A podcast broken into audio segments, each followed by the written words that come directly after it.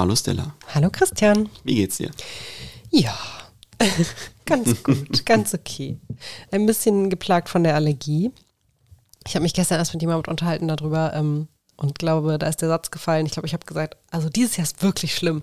Und äh, mein Gegenüber meinte dann, ja, das sagen wir auch jedes Jahr. Es ist leider wirklich so, aber ich finde, dieses Jahr ist wirklich schlimm. Ich, ich entwickle jetzt auch schon seit den letzten Jahren so ein bisschen Heuschnupfen. Habe aber noch das Glück, dass es so die, die ersten drei Wochen vom, vom Frühling ist, wo es wirklich schlimm ist und dann hört es irgendwann auf. Nur ähm, jetzt letztens beim Sport war das auch so. Ich habe dann da gestanden, habe irgendwie gedacht, okay, Rotze und alles Mögliche. Und ähm, wo ich gedacht habe, oh, jetzt, jetzt geht's wieder frei, gucke ich nur nach oben. Und dann fliegt mir so ein, so ein komischer Samen von einem Baum Oh, direkt ins Auge. Direkt gegessen. Oh, ey. Nee, Allergie ist echt, also ich will auch eigentlich die ganze Zeit schon mich Hyposen, Hypo, Hyper, Hyposensibilisieren, also jedenfalls diese Therapie da machen. Ähm, aber ich, ich habe es bisher noch nicht geschafft. Ähm, aber das steht auf der, auf der Vorsatzliste auf jeden Fall für die, eines der nächsten Jahre. Genau. Das ist immer ein, ein Problem von, von Zukunfts-Ich. Genau, so Das ist ist das. sehr, sehr so gut. Ist das. ähm, wir, wir starten ziemlich direkt, weil ähm, in meinem Sichtfeld stehen schon Dinge, die verbraucht werden müssen. Ähm, und ja, und ich weiß auch, dass unser Gast heute ein bisschen hibbelig schon ist und sich ganz doll freut. Und äh, deswegen legen wir Direkt Intro. los.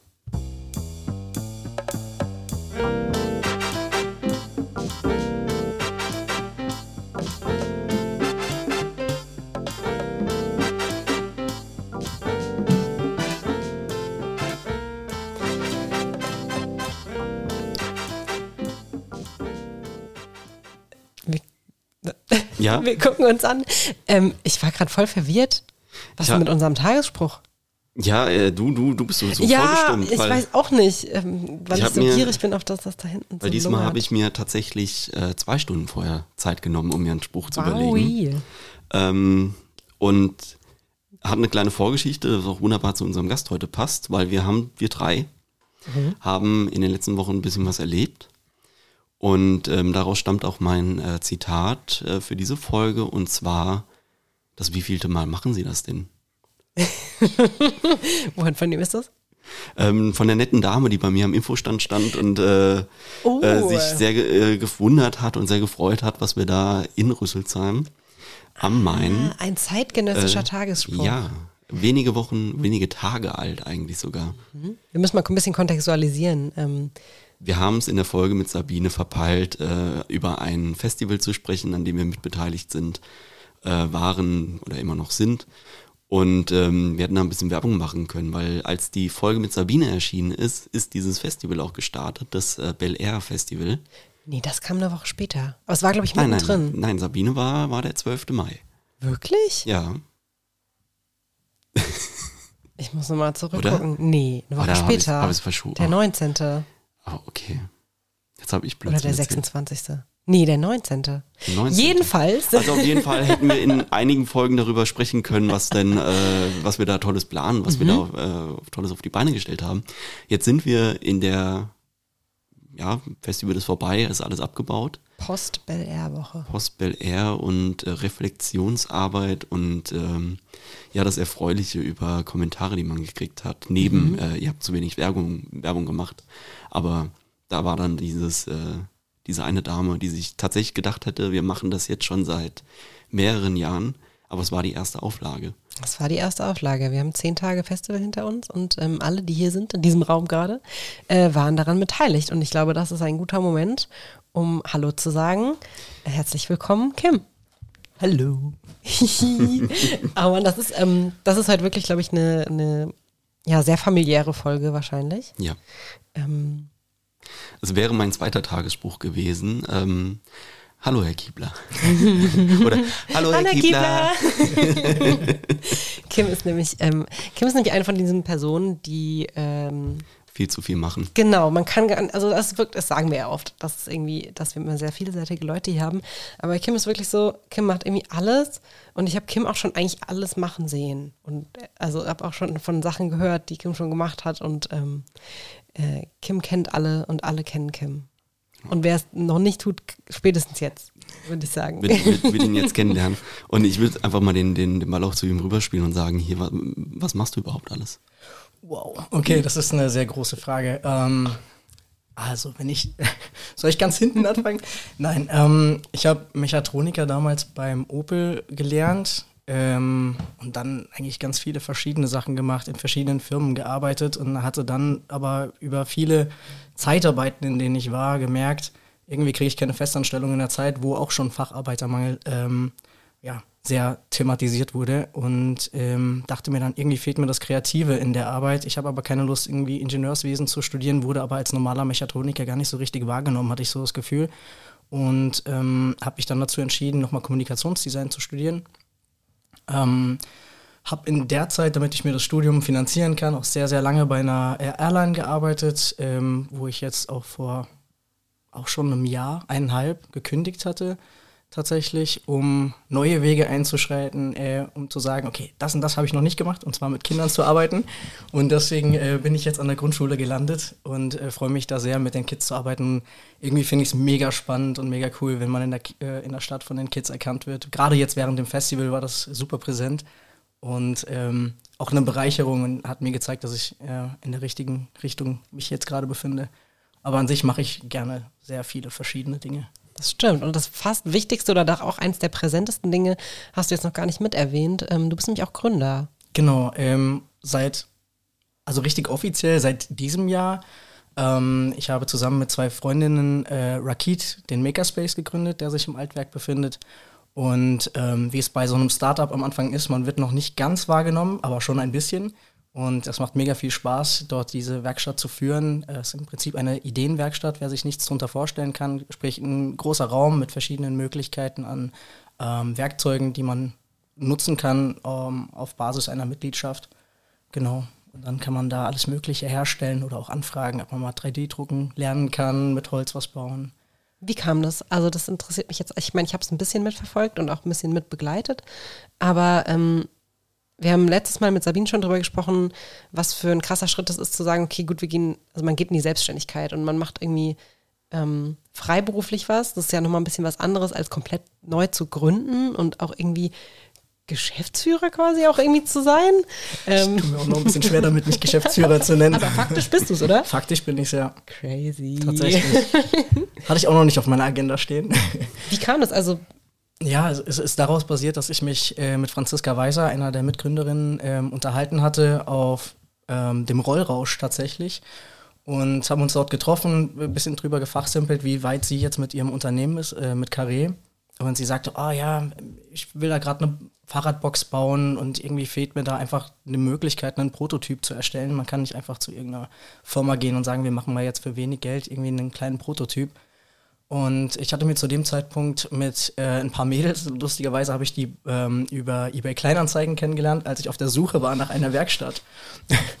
und hatte dann gesehen, dass äh, ein, also das Mädel, äh, die eine, ähm, hatte ebenfalls eine ähnliche Anzeige gestartet und ich habe ihr so geschrieben, so, hey, voll den Lebenslauf geschickt. So und so sieht's aus. Ich bin überhaupt kein Creep, nur mal so vor. Aber ich, ich, ich, sehe, wir suchen das Gleiche und vielleicht könnte man sich verbinden und somit halt eine größere Werkstatt sich leisten. Dann hat sie gleich gesagt, so ja, ihre Cousine ist irgendwie dabei und noch eine andere Freundin und äh, dann wären wir praktisch zu viert, wenn das klappt. Und ähm, dann haben wir uns sozusagen in Mainz-Kastell eine Werkstatt geteilt was anfangs sehr cool war, nur aufgrund der Entfernung war das ein bisschen schwierig, halt auch immer Holz hin und her zu schleppen und war sehr mühselig. Also ich glaube, ich war gar nicht so oft in der Werkstatt, ähm, wie ich dafür bezahlt habe. Und ähm, das hat sich dann halt am Ende tatsächlich gar nicht gerechnet und ich war dann ganz froh drum, dass ähm, Franziska da sehr begeistert war von der Idee und dann haben wir einfach im Prinzip direkt gestartet, ne, die Basis für Rocky zu, ähm, aufzubauen. Und jetzt sitzt ihr im Altwerk. Ganz genau.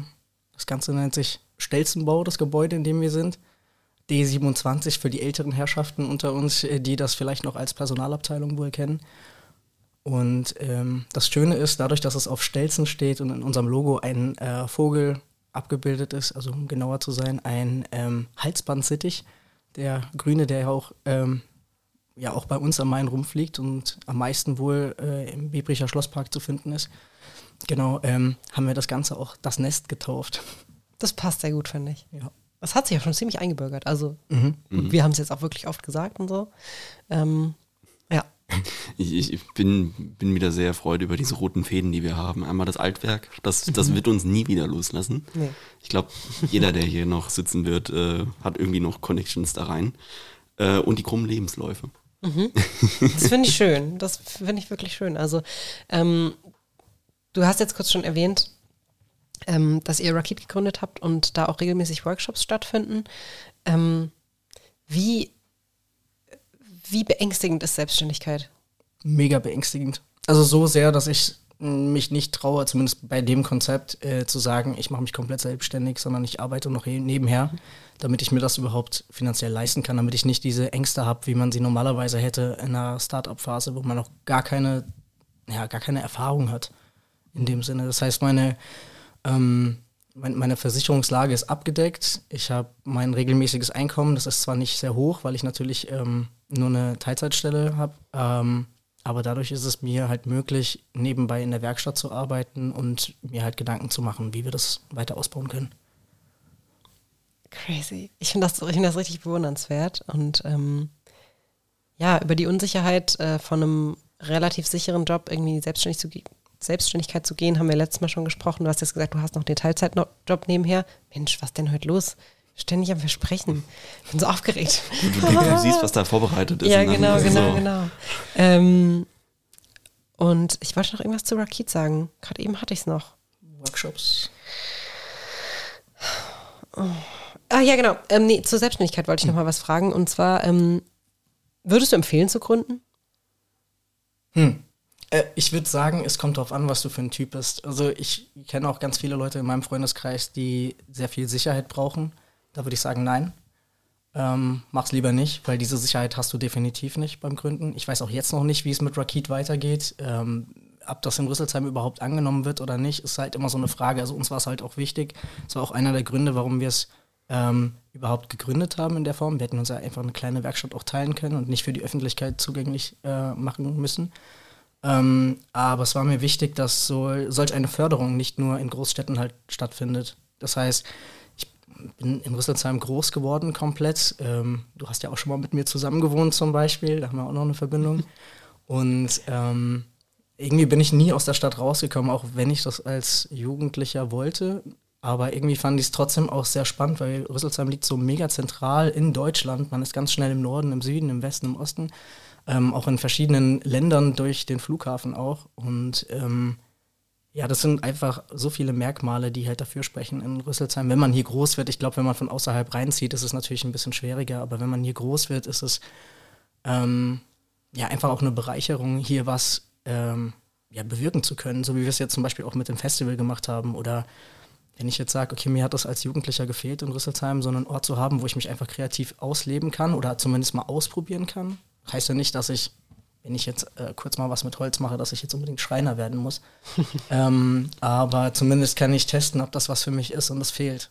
Und dadurch, dass zum Beispiel Werksunterricht an Schulen fehlt oder Kunstunterricht sehr zu kurz kommt, haben Jugendliche heutzutage kaum noch Möglichkeiten, sich erst auszuprobieren, bevor sie irgendwie ins Berufsleben starten. Also ich meine auch dadurch, dass es alles so verknappt ist, so durch das ähm, Abitur und das, also die Schulzeit generell, ähm, fehlt einfach Zeit bei uns allen und vor allem bei Jugendlichen und Kindern, die sich irgendwie auch finden müssen.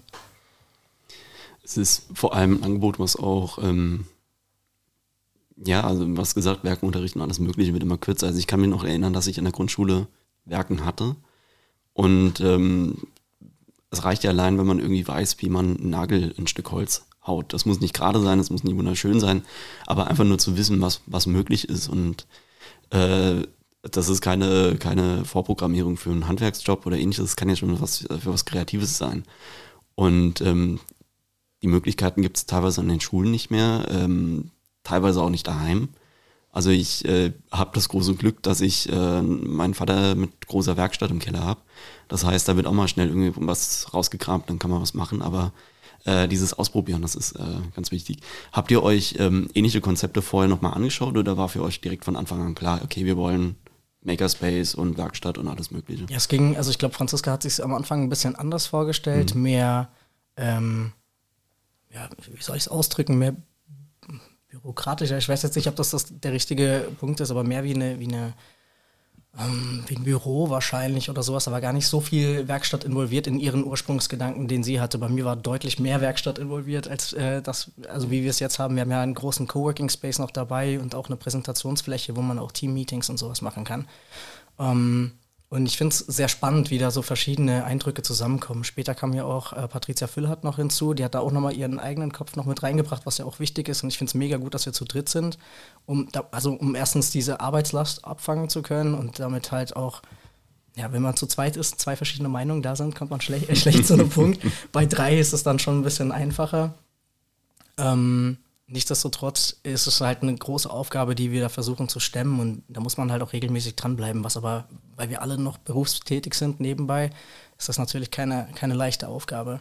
Ähm, ich habe jetzt aber zum Beispiel auch ganz viel von Kindern und Jugendlichen gesprochen, was mich total begeistert ist, dass wir super viele SeniorInnen haben, ähm, die bei uns auch vorbeikommen, die halt sagen, ich bin jetzt in Rente, jetzt habe ich endlich Zeit, das zu machen, was ich machen möchte, so und äh, mich ein bisschen auszuprobieren oder möchte was für den Garten bauen und sowas. Und ich dachte eigentlich immer, dass äh, gerade die älteren Herrschaften, wenn sie die Möglichkeit hatten, natürlich ähm, räumlich gesehen eine eigene Werkstatt vielleicht zu Hause haben oder das ganze Equipment schon.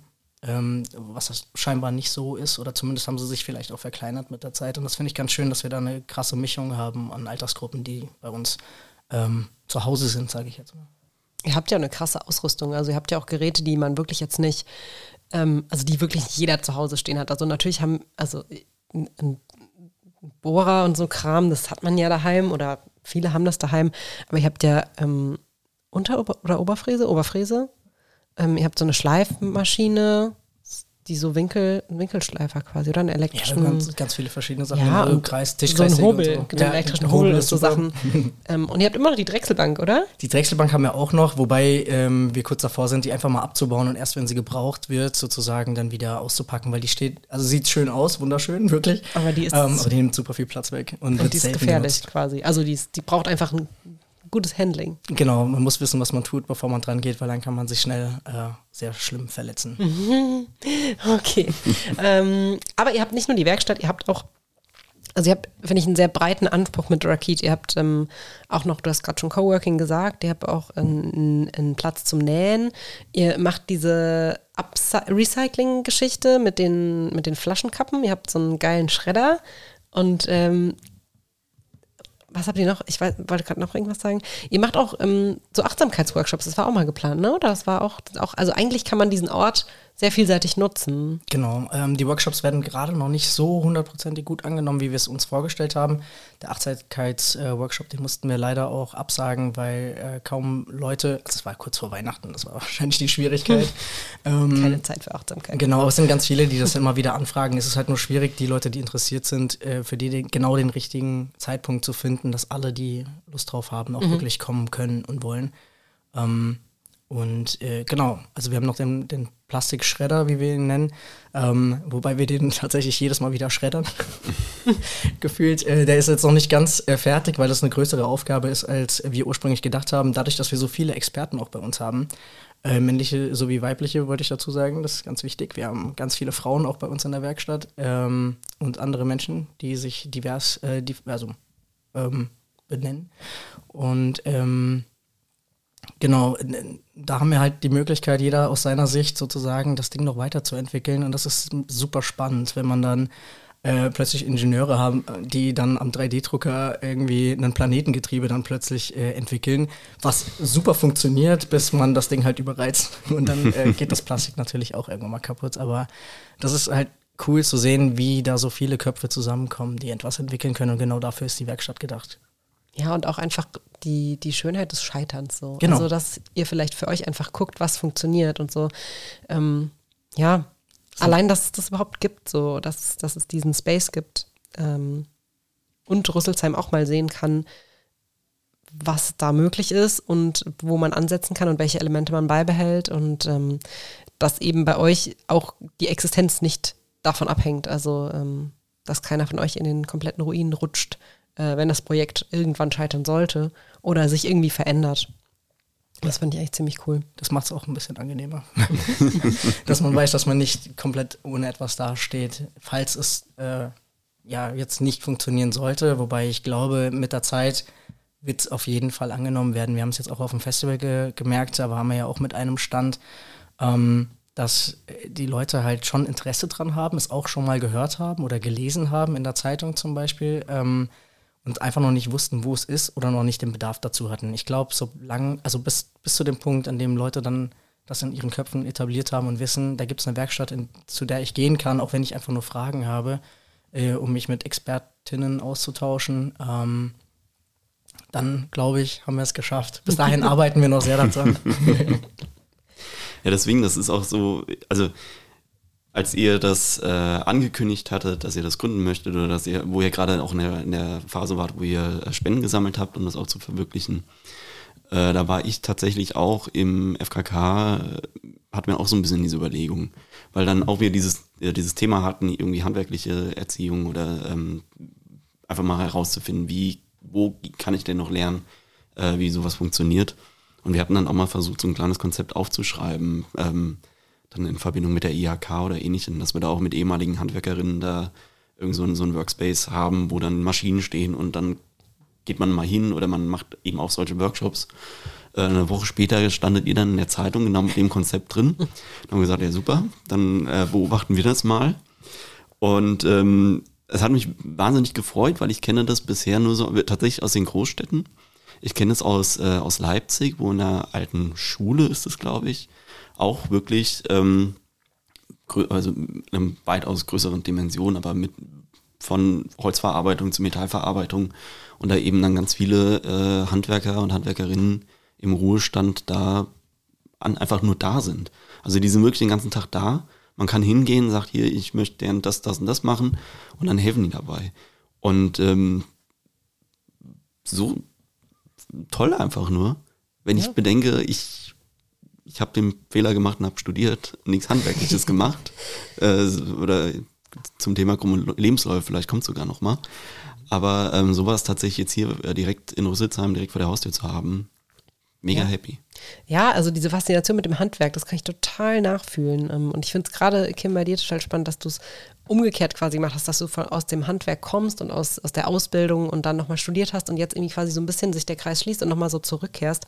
Ähm, ganz oft ist es, glaube ich, so, dass gerade in unserer Generation die ganzen AkademikerInnen ähm, so in so ein komplettes Loch fallen irgendwie, weil sie auch einfach dann im Handwerklichen sich erfüllen wollen, weil ihre geisteswissenschaftliche oder andere Ausbildung ähm, sie nicht so erfüllt. Und ich kann das gut, ich kann das super gut verstehen. Ähm, ich habe einen Workshop bei euch gemacht, ähm, äh, der hatte viel mit Holz zu tun, äh, ging es um Holzbearbeitung, da hat man so ein bisschen geschreinert und ähm, das war so, also der hat endlos lang gedauert, dieser Workshop. Aber währenddessen war mir das überhaupt nicht bewusst. Ich glaube, wir haben acht Stunden oder so darum gemacht. Und äh, also erstmal waren wir den ganzen Tag auf diesem, auf den Beinen und meinen Rücken und ähm, das war schon irgendwie krass.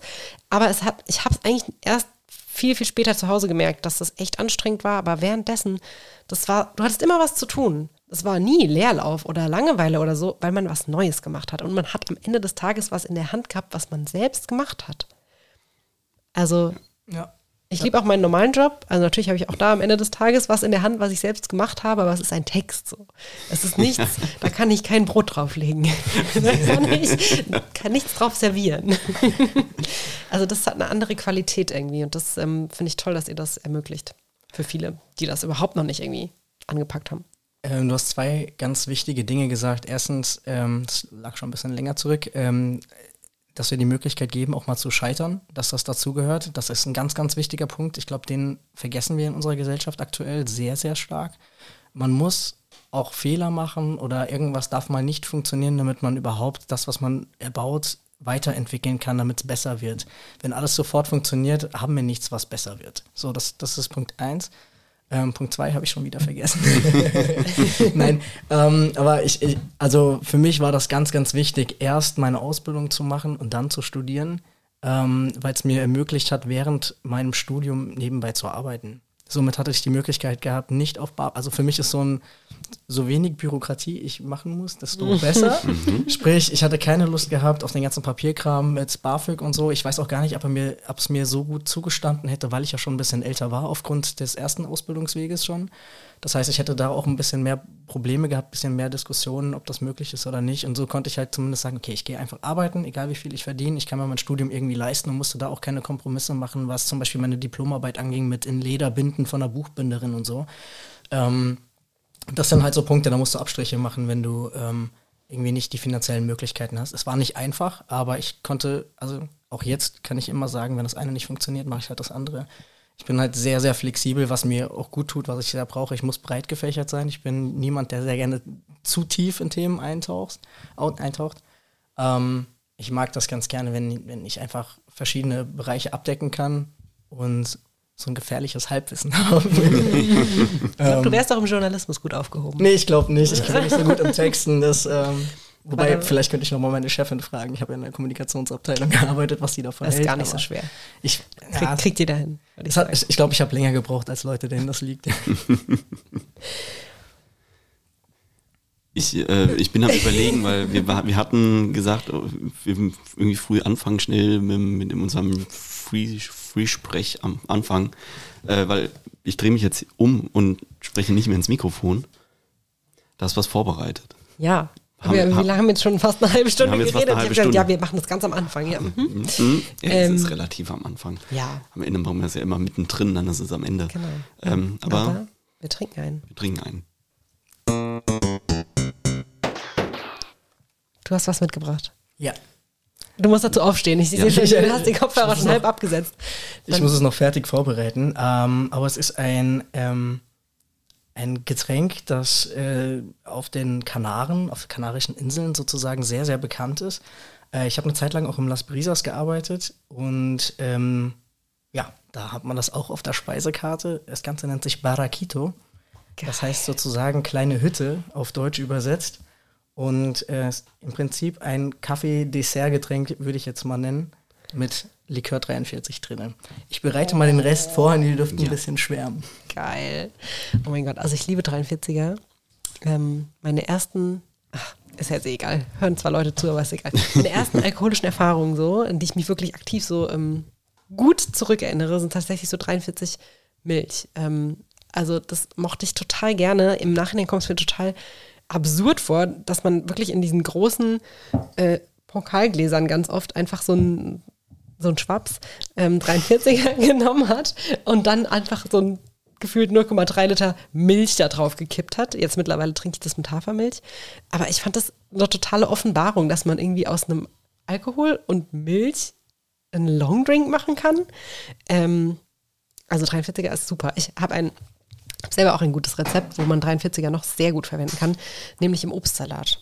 Das ist okay. echt eine Offenbarung. Also wirklich irgendwie, egal welches Obst, ähm, und dann noch so einen kleinen Minischluck wirklich ähm, 43 rein. Das ist fantastisch. Also es ist ja ein Vanille.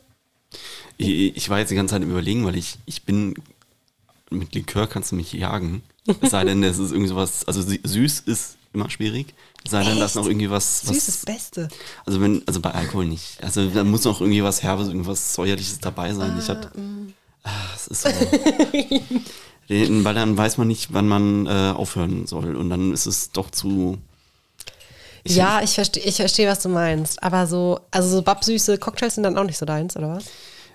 Es kommt drauf an, also wenn noch irgendwie was anderes mit dabei ist, ich glaube, ich hatte letztes Mal irgendwie von Black Russian gesprochen, mhm. das ist, ein, ist mit äh, Kalua, also mit Kaffeelikör, eigentlich auch total süß, aber du hast noch diesen Kaffee dabei. Du hast die Bitterkeit. Genau. Ähm, oder halt bei, bei Long Drinks, wenn es was, was in die Richtung süß geht, dann muss halt irgendwie was Pina Colada ist halt noch ein bisschen was Säuerliches dabei durch die Ananas oder so. Also sowas, es braucht noch irgendwie eine Note dazu, es darf nicht einfach nur süß sein.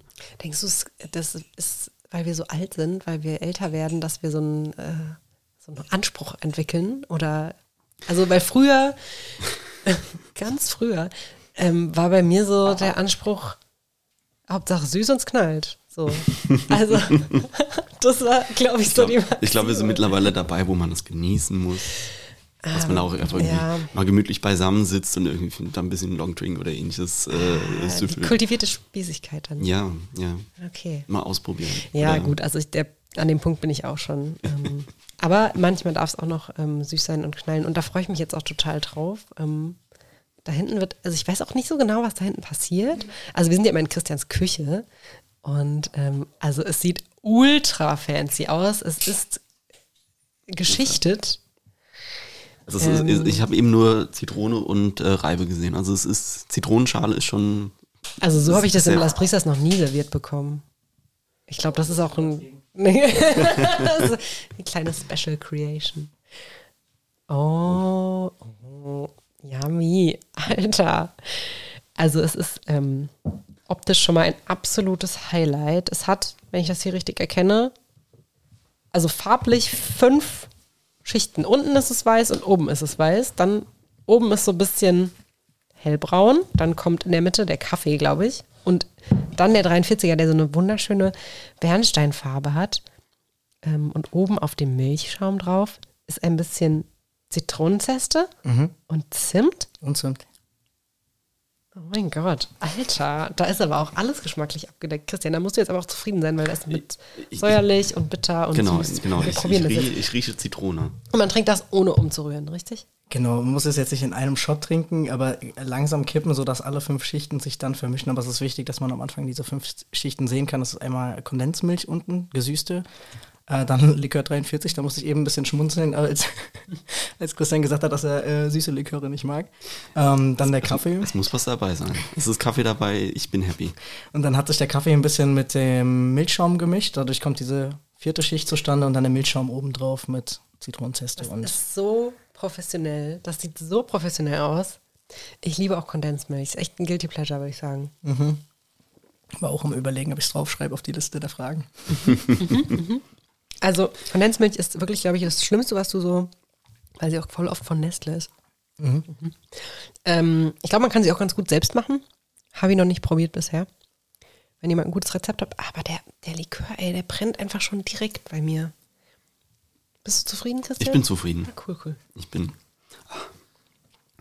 Ähm, ja, Kondensmilch. Ich habe mich, ich habe mich äh, letztes Jahr, ähm, als wir wieder ein, oder war es letztes Jahr? Nee, es war dieses Jahr schon, äh, als wir eines unserer legendären Lateintreffen hatten, ähm, war ich total begeistert von mir, weil ich habe Nachtisch gemacht und habe dann irgendwie so ein bisschen Apple Crumble und dazu äh, eine Karamellsoße gemacht, Salted Karamellsoße. Und war dann erstmal so, oh, dann irgendwie brauner Zucker und sonstiges. Und habe erst auch gedacht, dass es Karamellsoße ist sowas Hochchemisches, wo zig Zutaten drin sind. Bisschen Zucker, ein bisschen Milch und äh, die Sahne war's. Und ähm, habe das dann halt ganz stolz erzählt. Und dann gucken mich die Leute nur an und sagen, ja, kannst du auch einfach eine Dose Kondensmilch äh, in Kochen. Topf, Topf mit Wasser stellen und dann äh, hast du auch Karamellsoße am Ja. Ende. Das ist echt so geil. Also habe ich auch noch nie gemacht. Ich habe mir auch voll, den, voll die Mühe gemacht, weil wenn du, wenn du Karamellsoße machst, jetzt ist es ein bisschen technisch, ähm, du schmilzt ja den Zucker Genau. und dann gießt du die Sahne dazu. Und dann wird es erstmal klumpig wie die Sau.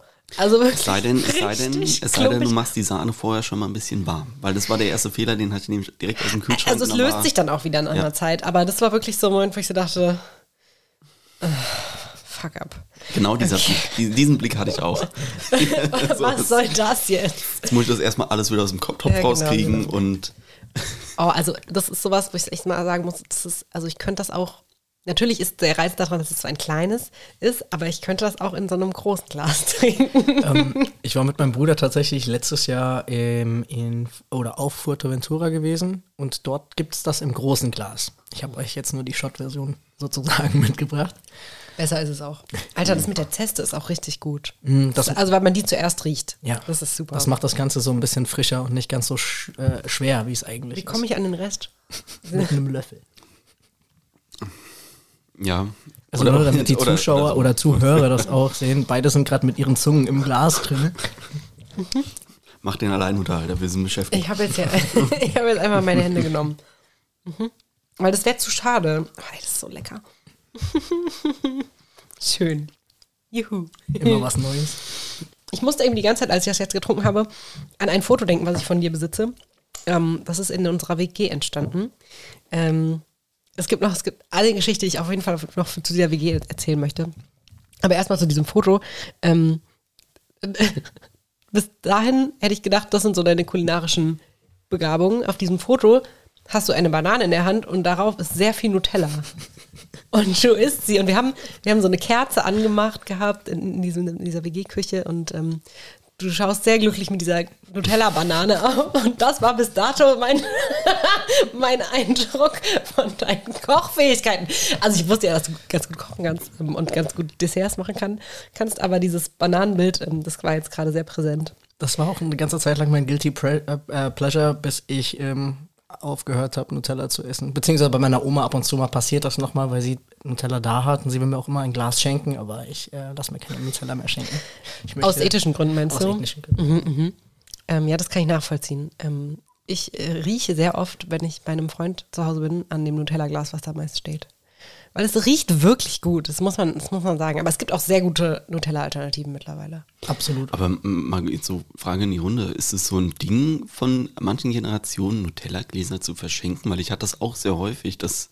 Bei uns gab es, in unserer Familie gab es immer nur Nusspli. Ja. Es gab kein Nutella. Sowas gab es bei uns nicht. Bei uns gab es Nusspli. Das hat auch viel, viel besser geschmeckt als Nutella. Ja, weil du damit groß geworden bist. Ja, bei mir ist es nämlich bei Nutella groß geworden. Nusspli hat komisch geschmeckt, weil ich einen Ja, ne? anderen Das Geschmack ist- erwarte. So. Und deswegen ist es auch, glaube ich, so schwierig, von Ja. Nutella auf eine Alternative umzusteigen. genau. Ähm, meine Mutter macht immer ein, ein eigenes Nutella, das sogenannte Mami-Teller. Ähm, irgendwann werde ich dieses Rezept auch mal sharen. Das ist sehr, das ist sehr lecker, aber es ist von der Konsistenz natürlich gar nicht vergleichbar. Es ist hauptsächlich irgendwie Haselnüsse und ein bisschen gröber und sowas schmeckt mega geil. Und ich habe nicht mehr so ein ich habe nicht mehr so einen Drive auf so süße Sachen. Das ist, weil wir so alt sind und unsere Geschmack, Geschmacksnerven sich so verändert haben. Ähm, und jetzt erzähle ich noch schnell die andere WG-Geschichte, bevor ich sie vergesse. Ähm, nämlich von dem Moment, wo wir uns zum ersten Mal gesehen haben. Ähm, ich hatte mich auf dieses WG-Zimmer beworben und ähm, bin dann eingeladen worden. Das hat mich schon mal voll gefreut.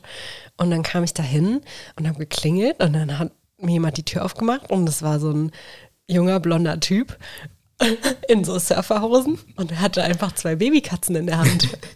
Das war dein erst, das war der erste Eindruck, den ich von dir hatte, Kim.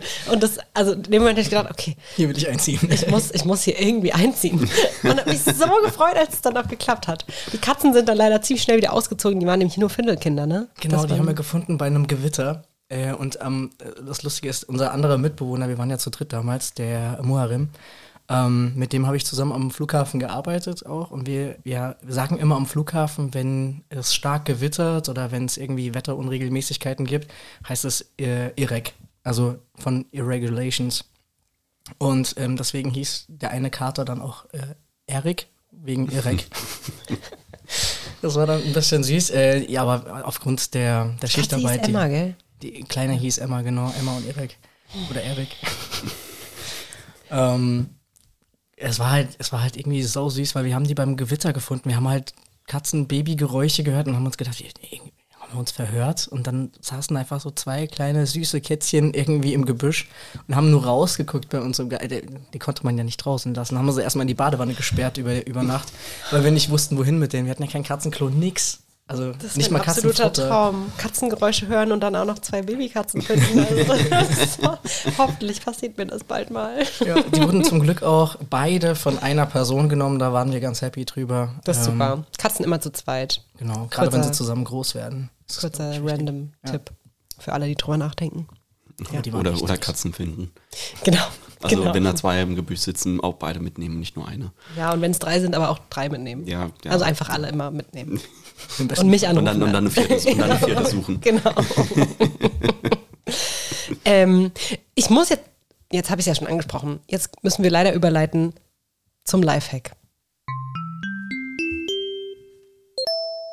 Der hat nämlich mit Bananen zu tun. Richtig, Erzähl stimmt. mal. Der, Das ist die Bananen-Nutella-Story passt crazy. ganz gut davor dazu. Crazy Lifehack. Ähm, genau, also mit Bananen, wenn man sie dann mit Nutella oder ohne Nutella gegessen hat, ähm, kann man zwei Sachen machen, die für Pflanzen besonders toll sind. Und zwar entweder die Bananenschalen ähm, einfach ein bisschen klein schnippeln, natürlich vorher den Sticker abmachen, falls einer drauf ist, und ähm, die dann in Wasser einlegen und so über Nacht am besten, dass es ein paar Stunden drin liegt. Und dieses Wasser kann man besonders gut benutzen als selbstgemachten Dünger sozusagen ähm, für die Pflanzen selbst. Oder man schneidet die Schale nicht klein, sondern einfach nur eins von den Blättern, die man da äh, abgezogen hat und kann einfach mit dem Support der, der Hand unter dem Blatt quasi übers Blatt streichen und somit, also bei großen Pflanzen zum Beispiel, ähm, den Staub easy abwischen. Mit der feuchten Seite. Mit der feuchten Seite, genau, mit der Innenseite von der Banane. Einerseits durch, durch, durch, durch diese Konsistenz, äh, oder wie sagt man dann Konsistenz? Oberflächenbeschaffenheit der Banane von innen. Ja, ja. Ähm, Struktur. die Struktur, genau. Ähm, bleiben sozusagen die, die Staubfasern dran hängen und die, äh, die Blätter werden halt mega glänzend und halten deutlich länger staubfrei, als wenn man es nicht macht oder wenn man es nur mit einem normalen Tuch macht oder sowas. Habe ich noch nie gehört. Habe ich legit noch nie gehört. Das ist mir völlig neu, völlig neu. Ich habe ein paar Pflanzen. Ich bin immer viel zu faul, die abzustauben oder irgendwie anderweitig sauber zu machen. ich schaue rüber, ich schau rüber zu meiner. Die Äh, Monstera sieht gut aus. ja, äh, die heißt Mimi. Mimi die Mimose. Die hat mir eine ehemalige Arbeitskollegin äh, irgendwann mal auf meinen Schreibtisch gestellt und hat gesagt, die, du kümmerst dich jetzt darum. Und die hatte zwei Blätter und das eine war so ein bisschen angesenkt, weil die mitten in der Sonne stand und dann einen kleinen Sonnenbrand gekriegt hat.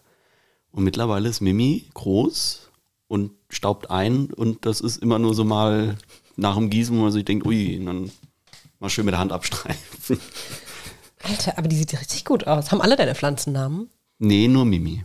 Okay. Äh, der Drachenbaum, der, das ist meine WG-Story, den habe ich auf dem Gästeklo äh, gerettet, weil ähm, wir hatten einen Mitbewohner, der äh, wortlos ausgezogen ist und der hatte halt überall in der Wohnung Pflanzen stehen und den, den Drachenbaum hat er halt auf dem Klo, auf dem Gästeklo stehen lassen. Und äh, außer der einen Mitbewohnerin hat halt niemand dieses Gästeklo äh, benutzt. Und ähm, dann ist es aber auch irgendwie anscheinend eine Hürde, äh, eine Pflanze zu gießen, die nur noch nicht mal einen halben Meter vom Wasserhahn entfernt steht. dann habe ich die bei mir im Zimmer dann äh, adoptiert und man konnte da wirklich so mit den Händen durchgehen, hast alle Blätter in der Hand gehabt und dann habe ich die wieder aufgepäppelt. Irgendwann habe ich sie mal entwurzelt und äh, das hat sie mir ein bisschen übel genommen, aber jetzt mittlerweile. Es ist krass, was man für eine Bindung an so eine Pflanze entwickelt, wenn man die gerettet hat. Völlig. Ja, Ja, ja. völlig. Oder einfach hingestellt bekommst und dann irgendwie so unter Druck stehst. Du musst dich jetzt um sie Die kümmern. darf nicht sterben. Sie darf nicht sterben. Ja, das ist wirklich so. War auch Ähm, deutlich schlechter mit Pflanzen früher, als ich es jetzt bin. Also Das kam tatsächlich auch erst über diese WG, weil ich mir gedacht habe, das hat, also es hat irgendwie was Schönes, äh, Pflanzen in der, in der Wohnung oder irgendwie im Zimmer stehen zu haben. Und dann habe ich auch angefangen, dann wurde ich nämlich der Typ, der Pflanzen in dieser WG platziert hatte und sich natürlich auch irgendwie als einziger darum gekümmert hat. Und ähm, ja, die habe ich auch alle mitgenommen, weil ich gedacht habe, okay, das, das, äh, das stehen die nicht durch. Ist gut so. Jetzt- Die, Mon- also die hat nicht so mega viel Licht, die Monstera, aber der geht's Nee, gut. nee, die äh, bin da selbst erstaunt drüber. Ab und zu stelle ich sie tatsächlich mal irgendwie raus, damit sie. Im Sommer kann man die auch in, also wenn die im Schatten stehen, kann man die ganz gut, okay, gut Ich gebe rausstellen. denen immer mal so, so äh, übermäßig einmal Sonne tanken für zwei Stunden und dann kommt sie wieder rein in, in, ins Kabuff. man sagt ja auch so ein bisschen, je dunkler die Blätter einer Pflanze, desto weniger Sonnenlicht braucht Genau, sie. weil es ja eine Dschungelpflanze ist irgendwie quasi. Genau. Ja, geil. Mit den, also das mit den Bananenblättern, das muss ich echt mal. Ja. Heißen die? Nee, Schalen heißen die, oder? Bananenschalen, ja. Die Mit den Blättern macht man andere Sachen, da kann man so. Ah, da kann man Sachen einwickeln. Genau. Ah, die kann man auch essen. Ja. Kann man die essen? nee, Oder sind eigentlich, sind die sehr Bratschlauch Bratschlauch. quasi? Ich glaube, das ist, ja. Die sind super, super, zäh, spannend. Super spannend. Ach, sowas liebe ich. Habe ich auch irgendwo bei Pinterest gelesen, muss ich zugeben. Und dann ausprobiert und es funktioniert fabelhaft. Also die Pflanze, die blüht vor sich hin seitdem. Das finde ich cool, dass das funktioniert. Ich habe nämlich den Lifehack von Noelia neulich ausprobiert mit dem Backpapier und dem Kalk in einem schwarzen Waschbecken. Und es hat leider überhaupt gar nicht funktioniert. Also entweder es lag am Backpapier oder ist der Kalk hier besonders hartnäckig, I don't know. Aber ähm, das hat leider, das hat bei mir nicht funktioniert. Aber vielleicht, sollte, also aus was ist denn dein Waschbecken? Wenn es aus Graphit ist, dann kann das sein, nee, dass das es ist schwierig so wird. ein, ich denke, das ist ein Kunststoff. Aber hat das so, so Struktur? Also, oder ist es glatt, Es spiegelnd? ist nicht spiegelnd, nee. Das ist so ganz. Nee, so ist es nicht. Ja, doch schon so ähnlich. So ähnlich wie hier dieser kleine hm, Produktionstisch, nenne ich das mal. Da steht mein iPad drauf. Ähm, mein Tablet, das ist gar kein iPad. Ähm, ja, nee, das hat leider nicht funktioniert. Aber dafür haben schon ziemlich viele andere unserer Lifehacks gut geklappt. Und jetzt haben wir noch einen, den wir ausprobieren können. Hilft Sehr angeblich auch gegen Ungeziefer. Bis jetzt war noch keiner dran, deswegen kann ich es nicht beurteilen. Aber Also das Einreiben der Blätter. Okay. Und weißt du, was das für ein, also woher kommt es, dass das so ein guter Dünger ist? Ist das, es ist super nährhaft, was in der Banane. Also die, die Bananenschalen sollen deswegen ja auch über Nacht drinne bleiben im Wasser, weil so viele Nährstoffe in der Schale ja selbst voll drinne so sind und die Obst sich dann rauslösen, genau. Ich würde jetzt nicht unbedingt auf einer Schale rumkauen, habe ich schon mal versucht, es schmeckt super bitter. ähm, Also als Kind, nicht vor kurzem. zu Studienzwecken, zu Recherchezwecken. Ja, genau, aber scheinbar, scheinbar scheint es ähm, Pflanzen sehr zu begünstigen. Spannend. Probiere ich aus. Ja. Kannst du auch deine Monstera, die Mini, Ich die muss mir, muss mir äh. Bananen auf, auf dem Einkaufszettel schreiben. Ja, genau. So machen wir das. Ähm, du hast vorhin schon darüber gesprochen, dass du lange Zeit Flugbegleiter warst. Nee, Flugbegleiter äh, nicht. Nee, du hast im bei, bei Baggage, ähm, Ja, ich, ich hatte verschiedene Jobs am Flughafen gehabt. genau, du hast auch so Rotkäppchen-Dienst Genau. und sowas gemacht. Genau, Ähm, das äh, war Betreuungsdienst im Prinzip für Kinder und Menschen mit ähm, äh, Beeinträchtigungen und ältere Menschen, die nicht so weit gehen können, zum Beispiel. Mhm. und Kinder, die alleine reisen zum Kon Beispiel. korrekt, genau. Die müssen, bis sie zwölf sind, also ab fünf bis zwölf, müssen sie begleitet fliegen. Das heißt, ähm, wir haben sie von den Eltern oder von wem auch immer übergeben bekommen und dann bis zum Flugzeug begleitet. Und ab dem Punkt haben dann äh, Stewardessen oder Stewards übernommen. Und ähm, dann am Folgeflughafen sozusagen wurden sie dann wieder von einer Be Begleitperson abgeholt, bis dann an der Endstation sie die eingetragene Person dann wieder abholt. Aber du selbst bist schon so eine Reisemaus, gell? Ja, das hat sich, ja, auch schon, das kann man so sagen, ja. Es hat sich natürlich durch, den, durch die Arbeit am Flughafen nochmal äh, multipliziert, würde ich behaupten. Ähm, aber auch früher schon sehr gerne und sehr viel gereist, weil es mir halt einfach viel, viel Ruhe gibt. Da will ich tatsächlich fragen, weil ähm, auf dem Fragebogen, wir haben ja unsere, der zweitlieblingsort nach Rüsselsheim und du hattest geantwortet äh, Quito in Ecuador. Genau. Da ist eine bestimmt eine Geschichte damit verbunden, wahrscheinlich auch mit der Antwort aus einer anderen Frage. Ähm, mit, dem, mit dem Alleinreisen oder einfach, einfach mal losreisen. Nee, Quito, Quito war zwischendrin. Ähm, Quito ist einfach eine unfassbar große Stadt. Ich hatte ein bisschen Respekt davor gehabt, dort zu landen, weil Quito ist eine der höchstgelegenen ähm, Hauptstädte auf der Welt und liegt quasi so halb auf dem Vulkan. Und ähm, das kann halt schnell passieren, dass wenn man in Quito landet und vorher relativ flach war, dass man äh, auch schon in Quito sozusagen eine, eine Höhenkrankheit kriegt. Man muss halt dann gucken, dass man immer schön dehydriert ist und regelmäßig isst und auf sich achtet so ein bisschen. Hey, hey, Christian hier mit einer intermezzo-blöden Tätigkeit. Kim meint natürlich an dieser Stelle, dass ihr hydriert bleiben sollt, nicht dehydriert. Deswegen nehmt das doch bitte als Erinnerung daran, jetzt mal ein Glas Wasser zu trinken, gerade dann, wenn ihr euch in extremen Höhen befindet. Und jetzt noch viel Spaß mit der weiteren Folge. gerade die ersten zwei, drei Tage sind so ein bisschen kritisch, könnte passieren, je nachdem, wie, wie der Körper so eingestellt ist. Ähm, aber das Coole an Quito ist, das liegt halt so ein bisschen auch in einem Tal drinne. Das heißt, wenn man an, ein, an einem äu- äußeren Rand sie, äh, sitzt oder steht oder wo auch immer, wo man sich gerade befindet, kann man komplett in die Stadt reingucken. Und das sieht so unfassbar krass aus, weil man hat halt nicht nur, also natürlich gibt es da auch ähm, Häuser von Menschen, die ein bisschen reicher sind, aber man hat auch ähm, Favela-artige ähm, Bereiche mit drin und es ist einfach eine riesig große Stadt, die nicht hochgebaut ist, sondern durch ihre Lage, wie sie da liegt, halt unfassbar spannend ist. Und ich mag halt Ecuador einfach unfassbar gern und die Leute dort sind einfach so herzlich, wie man sie sich gar nicht mehr vorstellen kann eigentlich. Also Ecuador hat mir schon sehr gut gefallen vom Reisen. Warst du alleine dort? Ähm, nee, ich war mit einer Freundin von mir dort, äh, Sarah, die fotografiert auch sehr viel und wir hatten uns gedacht, ah, das könnte doch richtig gut passen. Du fotografierst nämlich auch sehr viel. Ja, das stimmt. Ähm, macht mir auch richtig viel Spaß und eigentlich auf Reisen fast nur. Also ohne, ich könnte meine Klamotten zu Hause vergessen, damit hätte ich kein Problem. Wenn meine Kamera zu Hause ist, hätte ich irgendwie, würde ich mich nackt fühlen. da, da fehlt irgendwie was, also gerade auf Reisen irgendwie, ähm, ich brauche das. Und ähm, genau, Sarah und ich dachten dann, äh, wenn wir mit anderen Leuten begleitet fliegen, die nicht fotografieren, ähm, haben wir immer das Gefühl, dass wir Leute aufhalten oder abhalten, davon irgendwo hinzugehen. Und wir dachten, wir probieren das mal und waren tatsächlich in drei Ländern zu der Zeit, äh, sind nach Panama geflogen, ähm, waren dann in Panama City für eine Zeit, sind dann nach Ecuador, dort eine Rundreise gemacht. Lustigerweise haben wir dort einen äh, Arbeitskollegen von mir vom Betreuungsdienst getroffen. Ich hatte den, das war super spontan, ich hatte den dann angerufen und meinte so, ey, hm, wie schaut's denn aus? Hast du Tipps für, für Ecuador? Wir fliegen ganz spontan dahin. Und meinte so, ähm, sehr gut. Wann bist du denn da? Ich so, dann und dann. Und meinte er so, ja, ich bin gerade äh, auch in Ecuador, weil wir haben hier Präsidentschaftswahlen und er war politisch sehr ähm, engagiert war deswegen dann halt auch dort im Land und hatte Urlaub gehabt und hat uns dann mit seinem Cousin zusammen durch Ecuador gefahren, was mega cool war. Das heißt, in Ecuador waren wir zu viert und danach sind wir noch nach Costa Rica weitergereist und dann wieder zurück nach Panama gelaufen. Crazy. Also Südamerika ist das, wo ich noch nie war. Kenne ich mich auch null aus.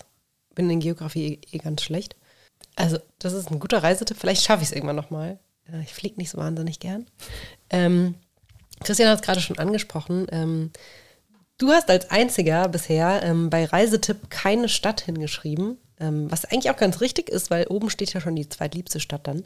Ähm, oder kein Land, sondern du hast einen konkreten, ja, eher so ein Wie reise ich gut Tipp äh, geschrieben. Erzähl mal.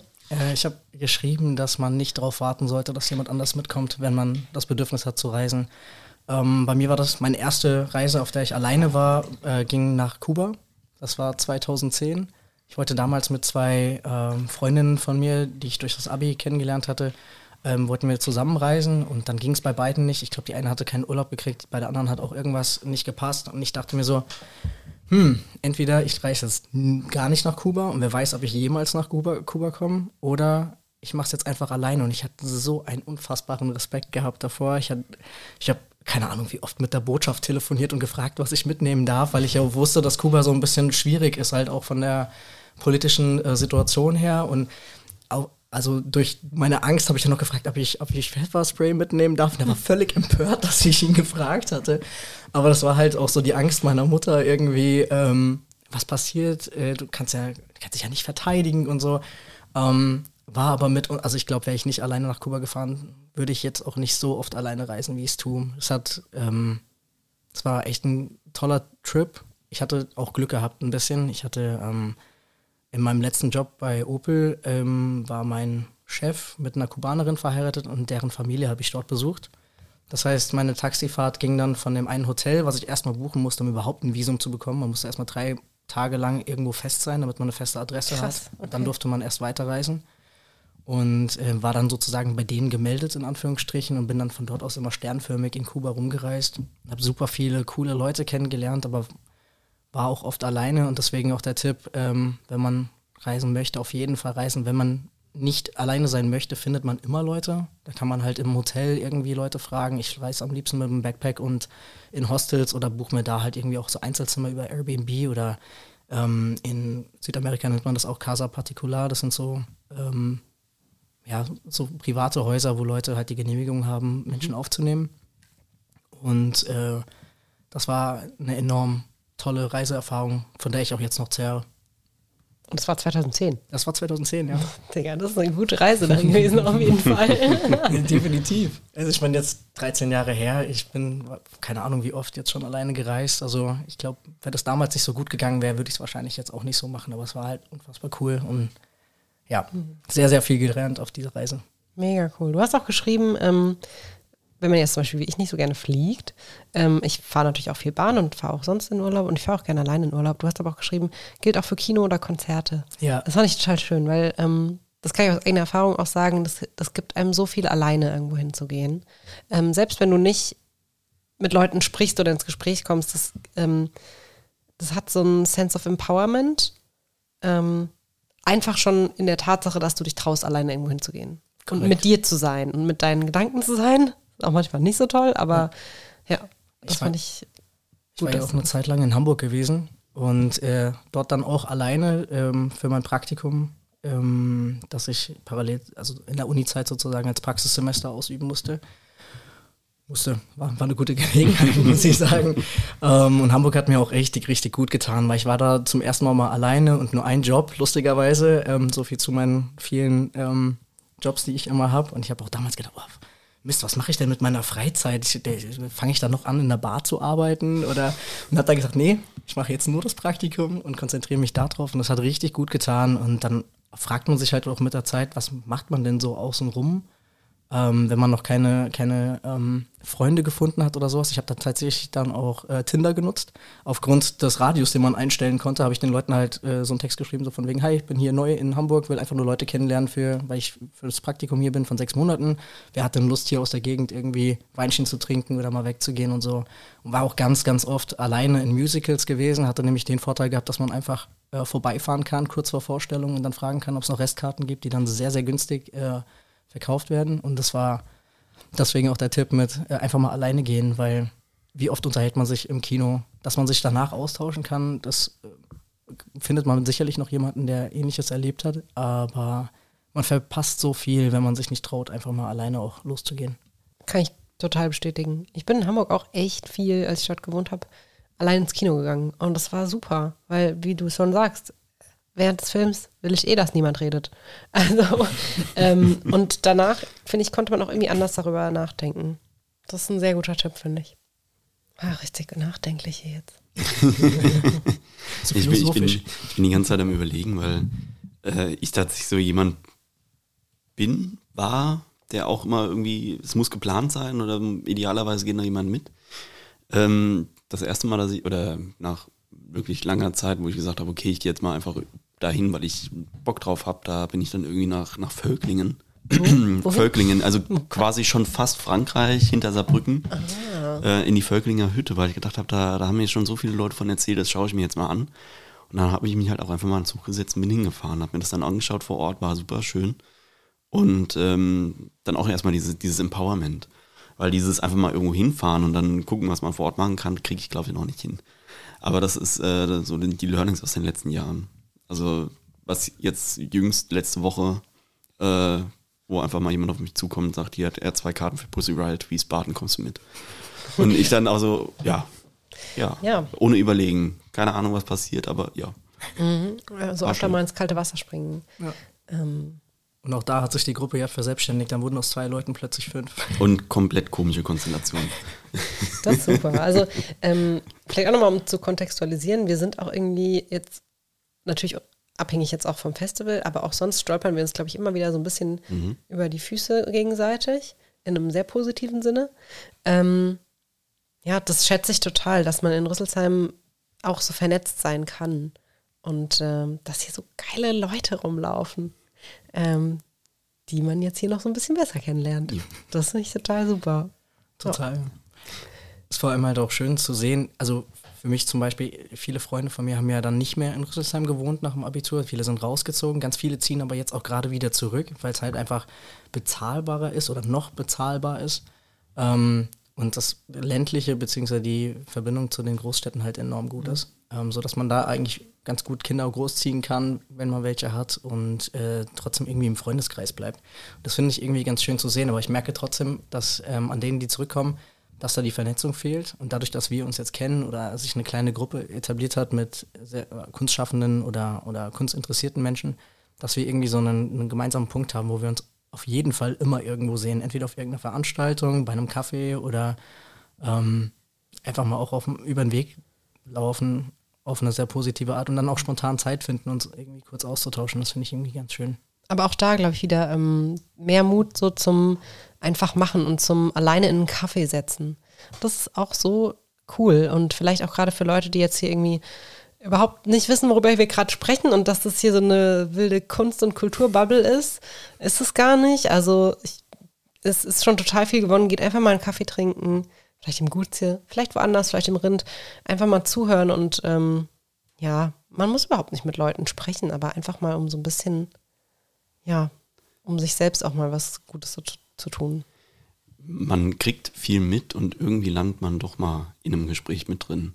Also gerade im Gutsje, wo man, wenn man gerade drin sitzt und es ein bisschen kleiner ist, und dann hört man doch irgendwie mitten an nehmen es auch die Leute nicht so übel, wenn man sich da mal kurz zu Wort meldet. Genau. Ihr könnt uns Aber auch das, immer ansprechen, wenn ihr uns dort genau, seht. Genau, so war es. ähm, so abgehoben sind wir noch nicht. Der Erfolgspodcast. Bald, bald live in bald Farbe. Bald live, das stimmt. Das stimmt. Das müssen wir jetzt aber schon mal ein bisschen anteasern. Am 17. Juli, ich hoffe, das hat sich jeder in den Kalender geschrieben. Äh, da sind wir im kleinen Festungshof. Ähm, Kim tippt direkt ein. 17. Juli. Abends um 20 Uhr, richtig? Ja. Äh, Im Rahmen vom Kultursommer von Kultur 123 äh, sind Christian und ich live in Farbe ähm, vor den Mikrofonen oder an den da haben wir sogar Clip-on-Mikrofone, oder? Haben wir so kleine? Ich, ich, habe Headsets erbeten. Ich hoffe, wir kriegen Headsets. Erbeten. Das wäre super, ähm, weil normalerweise sitzen wir uns halt gegenüber und äh, unsere zwei Gäste, die wir da haben, über die wir jetzt noch nicht allzu viel verraten, die sitzen immer rechts und links, also an den anderen Kopfenden vom Tisch. Und es wäre natürlich ein bisschen blöd auf der Bühne, äh, wenn dann auf jeden Fall ein Rücken sichtbar ist. Deswegen schauen wir mal, wie wir das lösen. Ähm, genau, da laden wir euch sehr herzlich ein. Der Eintritt ist frei. Ja. Und äh, alle Infos dazu findet ihr unter www.stellzeit-podcast.de. Das muss ich auf jeden Fall auf die Website stellen, aber bis diese Folge erscheint, habe ich das bisschen, geschafft. bisschen Zeit. Bis. Ähm, und ansonsten natürlich auch ähm, unter, ich glaube, www.kultur-im-sommer.de. Äh, da gibt es auch alle Informationen zu diesem Spektakel. Und wer einen Tag vorher zum Kultursommer geht, kann sich auch noch den Elias aus der ersten Folge angucken. Der ist da nämlich mit seinem Theaterensemble aus München von der Schauspielschule und performt da auch abends im kleinen Festungshof. Da kostet der Eintritt, glaube ich, Da, was. da, da ist Eintritt. Ähm, aber, aber lohnt sich. es lohnt sich natürlich. Klaro. so, Ende des Werbeblocks. ähm, wir sind noch längst nicht am Ende. Wir haben, das ist immer so, wir, unser fällt irgendwie relativ spät in der Aufnahmezeit ein, dass wir noch ungefähr 5000 Programmpunkte haben. Ähm, und deswegen würde ich sagen, drücken wir mal wieder ein Knöpfchen vielleicht? Oder? Ich würde den hier nehmen. Ja.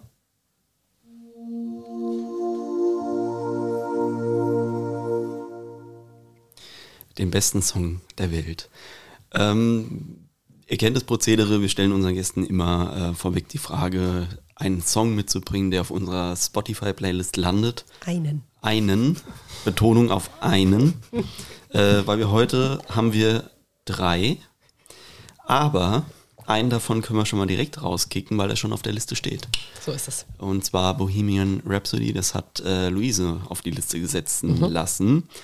Das heißt, es bleiben zwei Songs über und die Du musst dich entscheiden. schwierige So, Aufgabe. lieber Kim, jetzt musst du dich entscheiden. Ich würde den mit ein bisschen mehr Story nehmen. Und zwar ähm, Jurassic Park Theme. Geil. Dann, dann erzähl mal Story. Ähm, ihr kennt ja unsere wunderschöne große Bibliothek, die wir haben, die Stadtbücherei. Und ich war als Kind sehr regelmäßiger Gast, habe auch sehr regelmäßig vergessen, meine Bücher pünktlich zurückzubringen. Äh, Aber was, also ich glaube, wenn man sich das angucken könnte, was ich früher ausgeliehen habe, dann ähm, lag der Soundtrack von Jurassic Park sehr häufig in meinem äh, Warenkorb, wenn man es so nennen darf. Ähm, denn ich hatte, der Film an sich war okay. Der hat mich gar nicht so gereizt, aber ich habe als Kind, also vielleicht noch ein kleines Plaudern aus dem Nähkästchen, ich habe bis ich zwölf war nur klassische Musik gehört. Meine Eltern wissen auch nicht warum. Ähm, lag wahrscheinlich an meiner Grundschullehrerin, die sehr viel mit uns äh, mit klassischer Musik quasi gemalt hat. Wir haben dann immer Lieder gehört und dann uns dazu was vorstellen sollen und äh, dann ähm, das Vorgestellte sozusagen auf Papier gebracht. Und ähm, bei dem, bei diesem Lied habe ich, also ich weiß nicht, wie oft ich mir das angehört habe. Es war einfach mein Favorite damals und ich habe so viele schöne Sachen gesehen in dem Moment und ganz viele verschiedene Landschaften und so. Und sehr häufig, wenn ich im Urlaub bin und irgendwo hinfahre und äh, sagen wir mal, ich stehe jetzt in Irland an der Steilküste oder sowas, dann passt das Lied einfach unfassbar gut. Genauso gut wie wenn ich irgendwo in einem Wald stehe. Und das ist einfach für mich ähm, so ein Punkt und vor allem mit der Verbindung zur Stadtbücherei, weil da habe ich die CD eben ausgeliehen. Ich glaube, die kann man sich wahrscheinlich jetzt nicht mehr anhören, weil die so zerkratzt ist und ausgespielt ist. Und auch niemand mehr wahrscheinlich, oder wenige Leute noch einen CD-Player haben. Obwohl ich glaube, mehr als man denkt. Ja, ich glaube, CDs-Player sind noch da. Ja, ja. Jurassic Park ist so schön. Es ist so ein schönes Stück. Ähm, hast du das aber auch, hast du zuerst die Musik gekannt und dann den Film? Das, da bin ich mir nicht sicher, das kann ich dir nicht sagen. Aber den Film hast du gesehen. ja, definitiv. Aber das, das Lied, also wahrscheinlich habe ich erst den Film gesehen, weil warum sollte ich mir sonst den Soundtrack mitnehmen? Ja, das stimmt Aber- schon. Ja, das ist natürlich recht. War auch, ich, ich kann euch nicht mal sagen, wie alt ich war. Wahrscheinlich so um die 10 herum. Ich weiß gar nicht, wann kam Jurassic Park raus? Sieben und neun? Nee, In- früher, also- früher. Aber 90 Ich habe in der Fall. Uni äh, in Kunstgeschichte mal ein Seminar über Dinosaurier gehabt und Jurassic Park war mein Thema, mein Referatsthema. Da habe ich diesen Film zum ersten Mal gesehen. In der Uni. Also shame on me. Oh. Ähm, und war so fasziniert. Und äh, wer den Film schon gesehen hat oder wer, wer ihn noch nicht gesehen hat, ähm, ich glaube 93, ehrlich gesagt. Also auf jeden Fall irgendwas in den 90ern.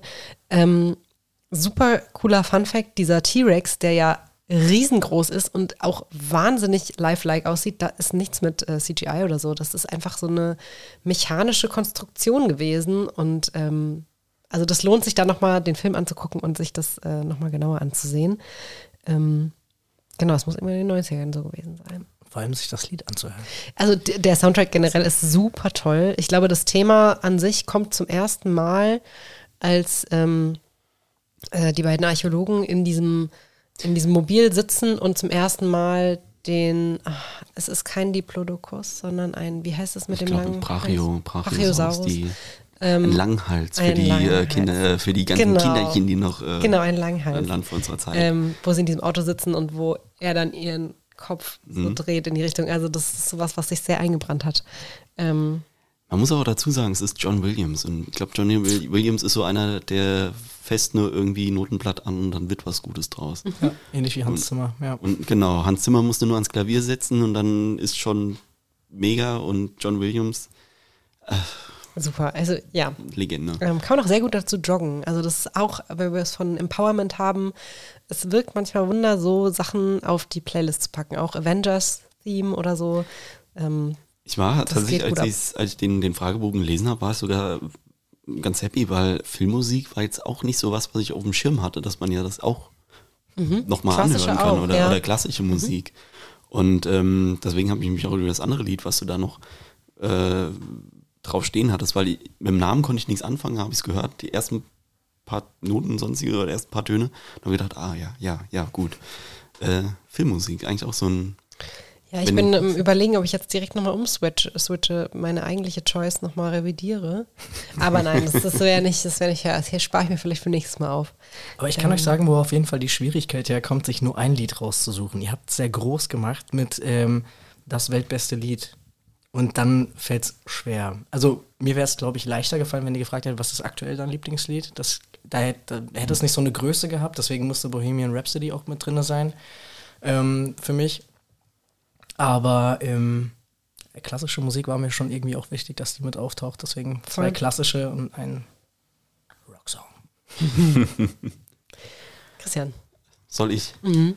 Ähm, ich habe ein Lied von einer Band, die mir über Spotify einfach über diesen Mix der Woche äh, eingespielt worden ist und mittlerweile finde ich irgendwie taucht er immer wieder in meinen äh, Playlists, die mir da äh, generiert werden, äh, auf. Und ähm, als ich den zum ersten Mal gehört habe, habe ich gedacht, okay, das klingt so ein bisschen, das klingt so ein bisschen wie, was wir gelernt haben, was man nicht machen darf. Aber ähm, die Parallelen waren schon sehr, sehr da und vom Text her war das so ein, es ist so ein bisschen Nonsens-Text, so einfach Wörter zusammengeworfen, also finde ich super. Und ähm, die Band heißt äh, Acht Eimer Hühnerherzen Okay. und der Song heißt Mittelmaß. Und ähm, es klingt tatsächlich so ein bisschen wie, ähm, ja, wie, wie, äh, wie Juli. Nee, Ah, doch, Juli. Einfach von, der, von der Stimme her und dann eben, aber dieser Text ist einfach so diese, also wirklich einfach nur Wörter zusammengeworfen, ein bisschen Kontext dahinter, aber es ist, es ist schön, es ist ein gute Laune-Lied. Okay. Und ähm, Das ist gut nach dem ganzen Diepen. ja, der Deep, Shit, Deep den wir in wird's, letzter Zeit hatten, wird's in den nächsten Folgen wieder. Ähm, kriegen wir auch noch hin. Aber das war, das hatte ich schon länger auf der Liste stehen. Oder wollte ich schon länger dazu packen, aber dann kam immer was dazwischen. Ja, wir haben ja noch ungefähr 30 Folgen vor uns. Ja, können ja. wir immer noch. Das ist echt das Beste. cool, bin ich sehr so viele gespannt. Lieder raussuchen. Ah, Ja. Ich bin neidisch. Cool. Äh, ich habe die ganze Fahrt hierher ähm, äh, drüber nachgedacht, ähm, welchen Song der Künstlerin, äh, die ich jetzt mitgebracht habe, ich nehme, weil die alle irgendwie mich sehr doch ähm, geprägt haben in einer bestimmten Zeit so meines Lebens. Und ich habe mich jetzt entschieden für Everyone's at It. Everyone's at It äh, von Lily Allen, ähm, die ich total mag, schon bevor sie mit ähm, äh, wie heißt der Song? Fuck You Very Much oder mit ähm, It's Hard Out Here for a Bitch ähm, so ein bisschen Fame an Fame gewonnen hat. Ähm, war auch mit eines der spannendsten Konzerte oder eines der ersten Konzerte, wo ich so alleine oder nicht alleine, aber ohne, ohne elterliche Begleitung so ein bisschen war in Köln. Ähm, und ich weiß noch, dass wir, wir waren zu dritt da, es waren drei Mädels. Ähm, und wir haben eine Stunde auf die gewartet. Also das Konzert ging, glaube ich, um acht los und sie kamen so um neun. Es gab auch keine Vorband. Ähm, das war im E-Werk, also so ein relativ kleiner Schuppen. Ähm, und sie kamen so um neun und das war das, der Opening-Song. Ähm, und sie kam auf die Bühne und hatte eine Kippe an und ein Glas Wein in der Hand. Und so war auch dieses Konzert und äh, war total, hat mich total beeindruckt. In dem Song geht es äh, eigentlich darum, dass wir ziemlich früh lernen, ähm, die ganzen Ängste und Sorgen, so die wir haben, zu betäuben und äh, dass wir eigentlich alle irgendwie entweder auf Schmerzmitteln sind oder anderweitige Drogen äh, brauchen, um das überhaupt auszuhalten. Ähm, und sie problematisiert es eigentlich auch in dem Song, das finde ich ziemlich cool und ähm, der fetzt am Anfang ganz schön, das finde ich eigentlich total cool. Ich mochte ihren Stil auch schon immer. Ähm, auf diesem Album sind sehr, sehr, sehr viele coole Sachen drauf, auch sehr viele Sachen, die so mich in dem Moment gut abgeholt haben, weil sie selber zu dem Zeitpunkt so Mitte 20, glaube ich, war. Und ähm, ja, zu Lily Allen gibt es einfach so viele spannende Trivia, finde ich. Die ist mit äh, David Harbour verheiratet. Das ist der Schauspieler von Hopper aus ähm, Stranger Things, Mhm. von dem äh, Sheriff da. Ähm, die hat einen Bruder, Alfie Allen. Den kennen bestimmt ganz viele aus Game of Thrones. Das ist äh, Theon Greyjoy. Ähm, das ist Lily Allens Bruder. Und äh, genau, also ich, total. Und es gibt auch, nämlich auf, ich glaube, entweder auf diesem Album oder auf dem vorigen, 2006 oder 2009, gibt es einen Song, der heißt Alfie.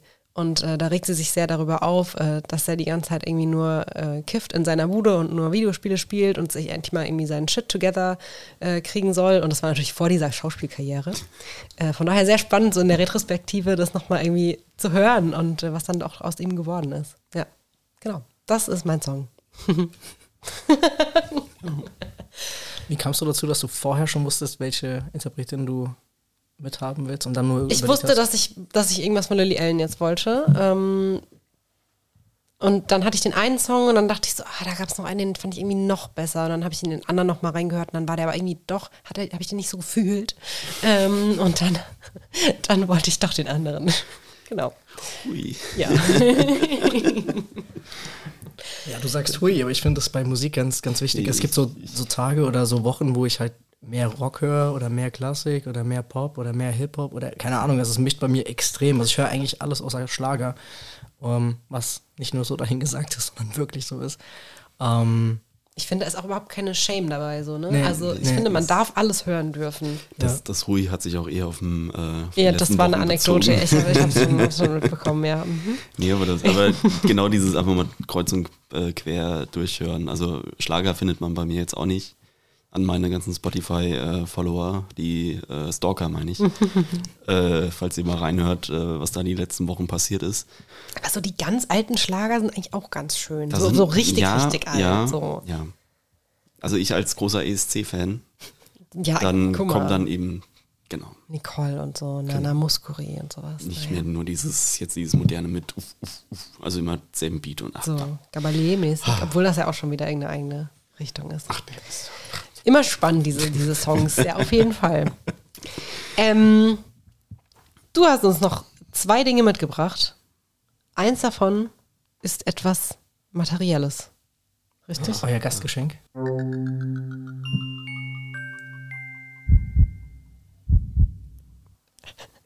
Wir haben, wir haben letzte Woche ähm, äh, groß eingeführt den, den Sound für das Gastgeschenk und dann im Nachhinein gemerkt, dass wir doch einen anderen wollten. Oder äh, ja, also das war auf jeden Fall irgendwie mein, äh, mein Mistake. Das korrigieren wir jetzt heute. Das ist ab heute der feste Gastgräuel-Geschenk-Sound.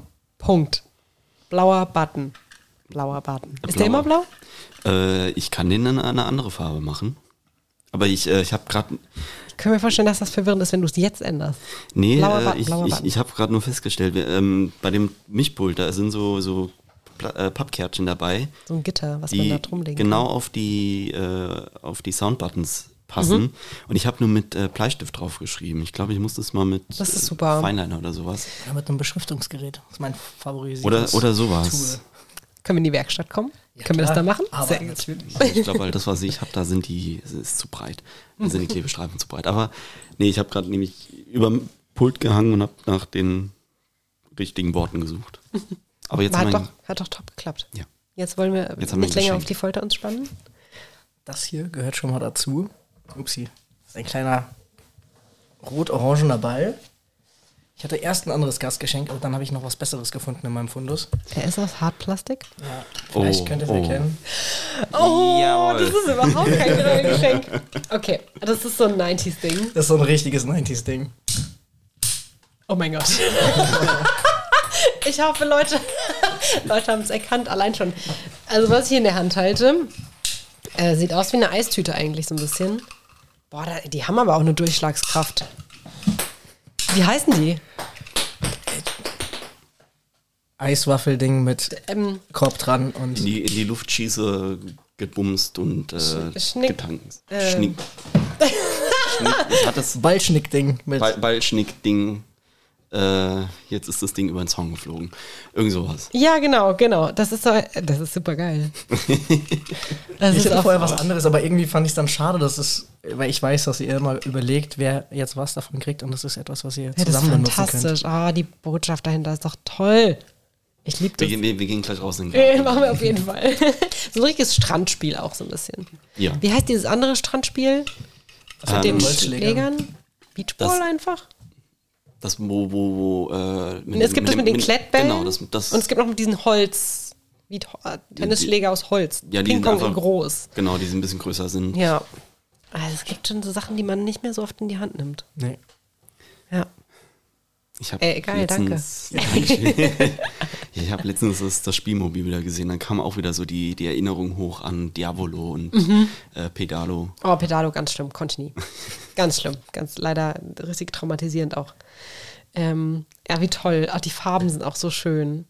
Ich wette, sowas könntest du auf Ebay aber auch noch sehr, sehr gut für Retro viel Geld. Mir ist, es, mir ist es lieber, euch damit eine Freude zu machen und euch ein bisschen Retro Ja, zu schenken. Kindheit Hammer. zurück und so. Das ist der Hammer. Vielen, vielen Dank. Ach, ich lieb's. Diese Kiste. Wir, ja, wir lernen die nochmal irgendwann aus und lassen nochmal alles wir, Revue wir sind ja passieren. am 17. Juli, sind wir ja live, dann können wir die Kiste mitnehmen. Uh, Können wir und auch, wobei, äh, wie, wie viel Zeit haben wir denn da eigentlich? Äh, Open End, ich glaube, ich habe zwei Stunden angekündigt. Wenn die Leute weglaufen, wissen wir Bescheid jetzt. Die. Leute laufen nicht weg. Nee, das glaub ich Nein, eigentlich Nein, nein. Die werden mit eingebunden. Das ist ja dann, das ist ja dann das erste Mal, dass die Leute uns auch sehen, wie wir reden. Dann können die auch sehen, dass tatsächlich wir reden. Und ähm, wir können ja auch mit denen so ein bisschen Publikumsinteraktion machen. Also Ah, ich weiß gar nicht, wie toll ich das finde. ich liebe diesen Schutzwall zwischen, ja, diesen, äh, ja, das finde ich eigentlich ganz schön. Dann, dann kannst du auf der Bühne bleiben. Ich renne mal mit, dem- mit dem Handmikro. Dann hinter der, unten. ich bleib hinter der Bühne. Dann möchte so eine Wand.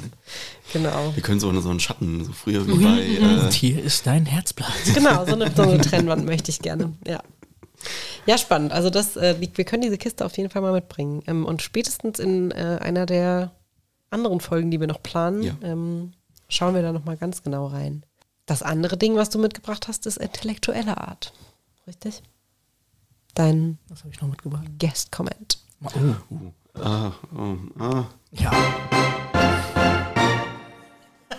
Ich schreibe das jetzt heute mit Feinliner drauf, damit ich das jetzt auch in diesem Halbdunkeln lesen kann.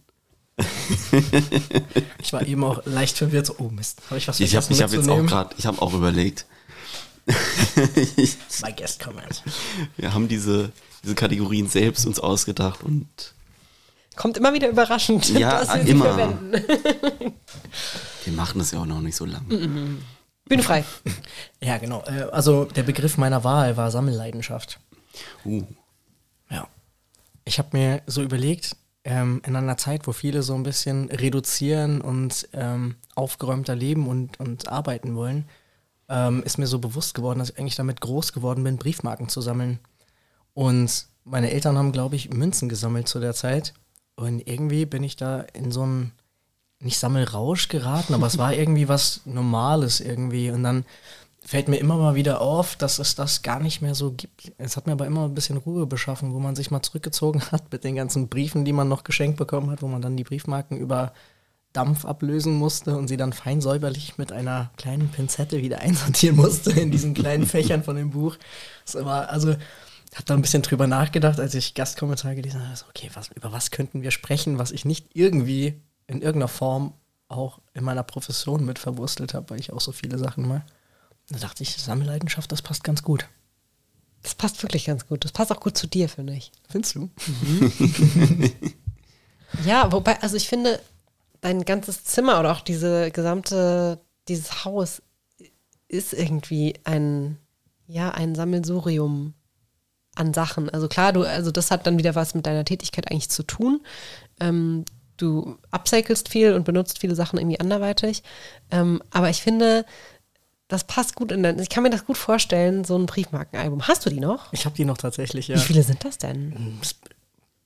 Ich müsste jetzt raten, ich habe die mir schon lange nicht mehr angeguckt. Ich weiß auch überhaupt gar nicht mehr. Früher konnte man die irgendwie zu, zu einem Briefmarkentyp bringen, der die dann bewertet hat und dann konnte man die irgendwie verkaufen, versteigern, keine Ahnung. Ich weiß gar nicht, ob es das noch gibt, aber ich glaube, ich habe mindestens sieben Alben noch. Wow. Ich, einfach, also wegschmeißen würde ich sie nicht, aber ich weiß auch nicht, wohin damit.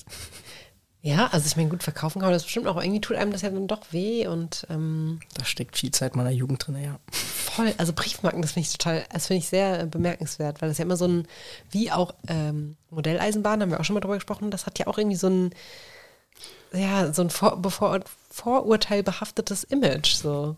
Ich habe auch immer, als ich äh, angefangen hatte zu daten, äh, Leute gesagt haben, so, ja, ja, und dann lädst du mich zu deiner Briefmarkensammlung ein. Ich so, äh, wenn du sie sehen willst, kann man das gerne machen.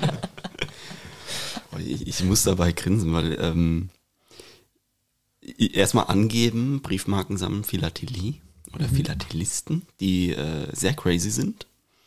Ähm, aber das sind noch so diese Sammel-Communities, die, glaube ich, noch sehr gut laufen. Äh, ich habe es kennengelernt, weil ich, ich war zwei Jahre in Nürnberg im Museum für Kommunikation, also die ehemaligen Postmuseen. Und äh, zu diesen, dieser ganzen Familie an Kom äh, Kommunikationsmuseen zählt auch das Archiv für Philatelie in Bonn ähm, die mehrere, also die ganze Stiftung hat irgendwie einen Sammlungsbestand von, ich glaube, drei Millionen. Also irgendwie, also Millionenzahl und rund 80 Prozent davon sind nur Briefmarken. Und äh, dieses Philatelie-Archiv in Bonn, das ist halt wirklich mit richtig mit Tresor, weil da Briefmarken drin sind, die halt auch Schweine viel Geld kosten. Blau Mauritius. Die Blau Mauritius Wirklich? Ach, krass, Ist die also eine, eine ist in Berlin und ich glaube, eine müsste im Archiv sein. Also ich Museum, also das Museum Mein Kindheitstraum. besitzt einige. und ähm, dann stehst du halt vor dieser Briefmarke und denkst, ja, ja, schön. Und dann haben die mit der immer Mona noch, so- Lisa wahrscheinlich. die, die haben dann immer noch so, so diese schönen Gedecke und eingerahmt und alles Mögliche. Aber die sind, das ist, glaube ich, noch so eine Community, die, die wird es immer geben. Aber auch eine sehr männerdominierte Community, ja. oder? Ja. Woran liegt das? das Ich glaube, dass äh, ich glaube, das kommt generell so über diese diese ganze Post-Sachen und alles Mögliche, weil es Denkst du, weil Männer sich so um die, um, um die, das Geschäftliche gekümmert haben und die glaub, Briefe geschrieben haben und so wahrscheinlich Sachen? auch, weil das über den Beruf kam. Wenn du bei der Post gearbeitet hast, dann da waren halt nur Männer, die Frauen haben am irgendwann durften so Telefon schalten machen. Äh, ich glaube, wenn du dann den ganzen Tag damit zu tun hast, dann fängst du es dann auch irgendwie an, privat zu sammeln. Und man muss auch dazu sagen, früher hat man sich auch deutlich mehr Mühe gegeben hat bei dieser Briefmarkengestaltung. Also da hat man dann eben so auch Gründe, warum man die auch gerne mal äh, sammeln möchte. Aber es geht ja noch lustig weiter dem, im Museum für Kommunikation in Nürnberg. Die teilen sich ja das Gebäude mit dem Museum der Deutschen Bahn. Und da ist dann auch ein riesiges Modelleisen, also eine Modelleisenbahn mit Schaltzentrale, mit allem Möglichen. Und äh, dann gab es in der Zeit, wo ich da war, gab es eine Sonderausstellung vor dem Museum zum Thema Trainspotting. Und die sind noch bekloppter in dem Sinne. Also was allein Trainspotting irgendwie, wie, welche Blickwinkel es gibt und du musst die auch einhalten. Modelleisenbahn, was da irgendwie, wer, was der, ich will es gar nicht wissen, was die Leute da teilweise im Keller haben, also wie, was für Riesenaufbauten. Also das sind so, das sind Sammelleidenschaften, die, die wird es noch in 100 Jahren geben. Da wird es keine Briefmarken mehr geben, aber Also ich schreibe wahnsinnig, ich finde es spannend, weil ich schreibe super, super gerne Briefe. Ähm, am regelmäßigsten so um Weihnachten rum. Und ähm, muss dann natürlich auch mal die Weihnachtsbriefmarken kaufen. Ähm, und da habe ich das jetzt manchmal auch so, dass ich denke, oh Mann, super schade, dass ich die Marke aus von vor zwei, drei Jahren nicht mehr habe, weil die war so schön. Und ähm, ganz oft, wenn ich jetzt Marken kaufe, denke ich, oh Mann, heb's mal eine auf. Aber what for, ja? Also voll oft sind es ja jetzt auch Marken, die einfach, die einfach schon so nicht mehr verwendet werden können. Du brauchst immer so eine äh, On-Top-Marke noch, die das irgendwie ergänzt, ähm, weil die Markenpreise echt innerhalb, ich habe das Gefühl, eigentlich jedes Jahr, oder? Jedes Jahr steigen diese Briefmarkenpreise. Ist halt einfach dem Umstand geschuldet, dass Leute nicht mehr so viele Briefe schreiben. Und voll oft höre ich auch von Leuten, ist jetzt ein bisschen random, aber ähm, die überhaupt nicht gern Post bekommen, weil es halt meistens Rechnungen sind. Aber ey, es gibt kein geileres Gefühl, finde ich, wenn ich einen Briefkasten aufmache und da ist ein Brief drin oder eine Postkarte. Ich liebe das. Und ich liebe auch die Briefmarken, die da drauf sind. Also, das, also es gibt auch, klar, es gibt, du hast schon recht, wenn, wenn du sagst, ähm, dass sie nicht mehr so schön gestaltet sind. Aber es gibt teilweise echt so schöne, ähm, so schöne Motive. Ich liebe diese Tierkindermotive, die sind jetzt keine künstlerische Offenbarung, aber die sind halt süß.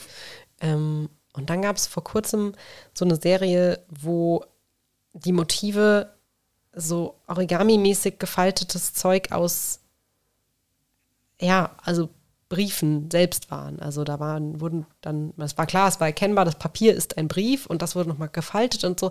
Also das fand ich total schön. Und ähm, dementsprechend kann ich diese, diese Sammelleidenschaft schon irgendwie nachvollziehen. Ich meine, gut, was hat man, früher hat man auch so, so Bildchen gesammelt, so mhm. Poesie, wie heißen die? Poesiealben. Ja, aber auch diese Dinger, die man reingeklebt hat. Was sind dieses Sticker-Alben? Ja, Sticker auf jeden Fall auch, Sticker-Alben, Pokémon-Karten. Ich glaube, da gab es einen extra Namen für, das waren, glaube ich, die, die extra so Fußball oder. oder mhm. so, pa Panini? Oh, Panini, Panini-Alben. Panini ja, genau. Das, ja. ja. Was hat man noch gesammelt? Diese Kennt ihr noch diese Gogos? oh mein Gott. Das ist eher euer, euer Zeitraum. Oh Gott. Irgendwo steht eine Kiste. So Irgendwo steht eine Kiste. Die hat man einfach irgendwie geschnickt oder so oder geworfen oder sowas. Ja, es gab irgendwie, du konntest sie, wir haben sie immer mit dem Finger geschnippt, was eigentlich falsch war, weil es völlig wehgetan hat. Super. Du konntest die irgendwie wenn, auf dem Tisch irgendwie so mit Kante dann verkrallen und dann konntest du die wegschnicken. Also es gab eine Technik dazu. Aber irgendwo steht, glaube ich, so eine, eine Kiste. Das war ja auch, ja ein Tütchen. Das hatte aber nicht sowas, äh, sowas Intellektuelles wie Briefmarken sammeln irgendwie. Das hatte nicht sowas. Aber, ja. Ich glaube, das ist so generationsabhängig. Ich sehe es ja jetzt auch in der Grundschule, da sind ganz viele Kids, die halt. Was sammelt man denn da? Ähm, tatsächlich auch noch Sticker verschiedener Art. die, die mit den, kennt ihr das noch, dass man immer gesagt hat, die, die glitzern, sind am meisten wert? Ja, ja, ja. ist immer noch so. Sagen die genauso. Es ist so süß. Geil. Es hat sich nur, die Karten selbst haben sich geändert. Ich glaube, als ich äh, in der Grundschule war, hatten wir noch, da war WWF, diese mhm. Wrestling-Geschichte war sehr groß und dann hatten wir halt diese Wrestling-Karten gehabt, die wir am Anfang noch gesammelt haben und so gegeneinander gegen die, gegen die Wand geworfen haben und irgendwann mal haben sie dann in die Speichen der Fahrräder reingemacht, weil es sich dann angehört hat wie so ein Düsenjet und sind damit durch die Stadt gefahren. da hat sich dann die Sammelleidenschaft umgekehrt in äh, Kreativität. Ähm, aber ich finde es super spannend an Kindern, dass jedes Kind da irgendwie so eine, so, ein, so eine mhm. Sammelleidenschaft von sich aus hat, ob die mhm. Eltern es haben oder nicht. Denkt allein mal daran, wenn man ganz klein ist, wenn man anfängt, Stöcke zu sammeln und Steine zu sammeln und so, alles, was man irgendwie spannend findet. Und die Eltern müssen dann erstmal die Taschen wieder ausräumen. Mhm. Du hast mhm. irgendwie 10 Kilo Stuff von der, von der Straße aufgehoben. Ja, das ist also süß. Aber zurück zu den, zu den Briefmarken. Ähm, ich finde, Briefmarken und Plattenalben zum Beispiel sind einfach wie so kleine Kunstwerke, ja. die du dir in in Anführungsstrichen Taschenform sozusagen zu Hause ausstellen kannst. Das ist irgendwie mega cool. Ja. Also ich habe äh, die nächste größere, also ich habe mal angefangen, so Postkarten mal zu sammeln. Oder beziehungsweise. Die du selbst bekommen hast oder äh, einfach nee, die du nee, selber die gekauft historische hast? Postkarten, die ich mir ah. gekauft habe. Das hängt aber auch ein bisschen mit, äh, mit Rüsselsheim dann eben zusammen. Dann habe ich eben thematisch äh, zum Erdenpark habe ich ganz viele Karten äh, gekauft. Na, dann stößt man aber dann auch irgendwann an die Grenze, dass so eine Karte dann halt teilweise auch mal für 15 äh, Euro aufwärts äh, weiter verkauft wird. Einfach nur, weil der, der Zustand äh, gut ist oder die noch nicht gelaufen ist. Wow, okay. Oder dann, aber dann sind eigentlich interessanter finden sind für mich eigentlich die gelaufenen Briefka äh, Briefkarten, weil da halt auch Text draufsteht, weil die tatsächlich verschickt worden ist. Und das finde ich auch schön. Die haben eine Geschichte. Die haben eine Geschichte. Mehr. Apropos Geschichte, da, ich habe ähm, einmal ich glaube, von meiner ehemaligen Mitbewohnerin, die hatte das Haus ihrer Mutter ausgeräumt und auf dem Dachboden hatten die noch einen Koffer gehabt. Und dieser Koffer war voll mit Briefen von dem vorherigen Besitzer. Und diesen Koffer habe ich mir sozusagen geben lassen, schenken lassen. Ich weiß nicht mehr genau, ob es einen Gegenwert dafür gab. Aber ich hatte irgendwann mal vorgehabt, das ist einer von meinen vielen Hobbys, irgendwann mal vorgehabt, das alles zu analysieren, was da drin ist und dann in ein Buch zu fassen oder sowas oder vielleicht herauszufinden, wer diese Person war. Und diesen Briefverkehr, da waren halt tatsächlich von beiden Seiten teilweise die Briefe drin. Es ist so mega spannend und so Urkunden und so, irgendwann mal aus den 50ern, 60ern, glaube ich. Ähm, da musste ich jetzt eben auch dran denken, als du gesagt hast, gerade die gelaufenen Sachen sind, da ist halt noch mehr Geschichte dahinter, mehr, quasi wie so ein Fingerabdruck, der da noch mit mhm, drauf ist. Mhm. Kann ich echt gut nachvollziehen. Aber also meine Sammel, meine Sammelsachen gingen irgendwie nie drüber hinaus über Diddleblätter.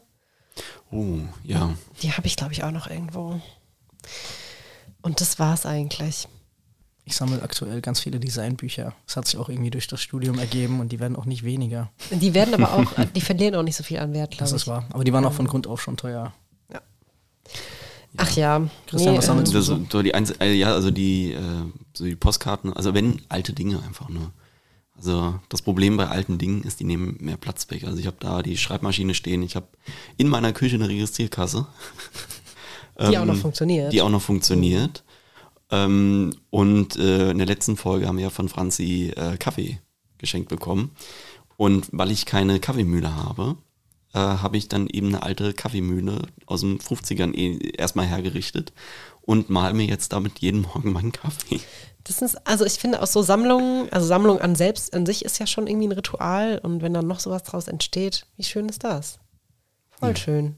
Also wenn es muss, also die Geschichte und dann irgendwie noch nutzbar. Also die Schreibmaschine funktioniert auch wieder. Habe ich auch Ja. schon ein paar Dinge. Ich glaube, mein, mein, mein Sammeln hat sich irgendwann erledigt, weil ich irgendwann nicht mehr, ich wollte keine Stehrumchen mehr haben in meiner Bude. Jetzt steht natürlich wieder irgendwie was rum. Aber ich habe so gedacht, ah Mann, ey, es muss einen Nutzen haben irgendwo auch noch. Oder es muss in der Schublade, in eine Schublade passen. Aber es darf nicht mehr so viel einstauben irgendwie. So ein Ja. Foto von der Schreibmaschine und dann in die Schublade. genau. Ja, Ja. tatsächlich äh, graut es mir davor, wenn ich irgendwann mal ausziehen sollte oder sowas, ähm, was ich dann mit den Sachen mache, weil dann halt auch, meine Mutter hatte da vorher drin gewohnt und dann bin ich dann in das Haus wieder eingezogen, nachdem ich alleine gewohnt hatte, um diese WG zu gründen, die seit vielen Jahren noch existiert. Ähm, und irgendwie sind dann auch ganz viele Sachen, wo man nicht mehr weiß, wem haben die denn eigentlich mal gehört. Da irgendwann mal auch den Überblick zu bewahren. Und eigentlich, also ja, ich habe es ja vorhin erzählt, ich reise unglaublich gerne. Der Plan ist es, irgendwann mal vielleicht auch im Ausland mal zu wohnen und zu arbeiten. Das habe ich nämlich auch noch nicht gemacht.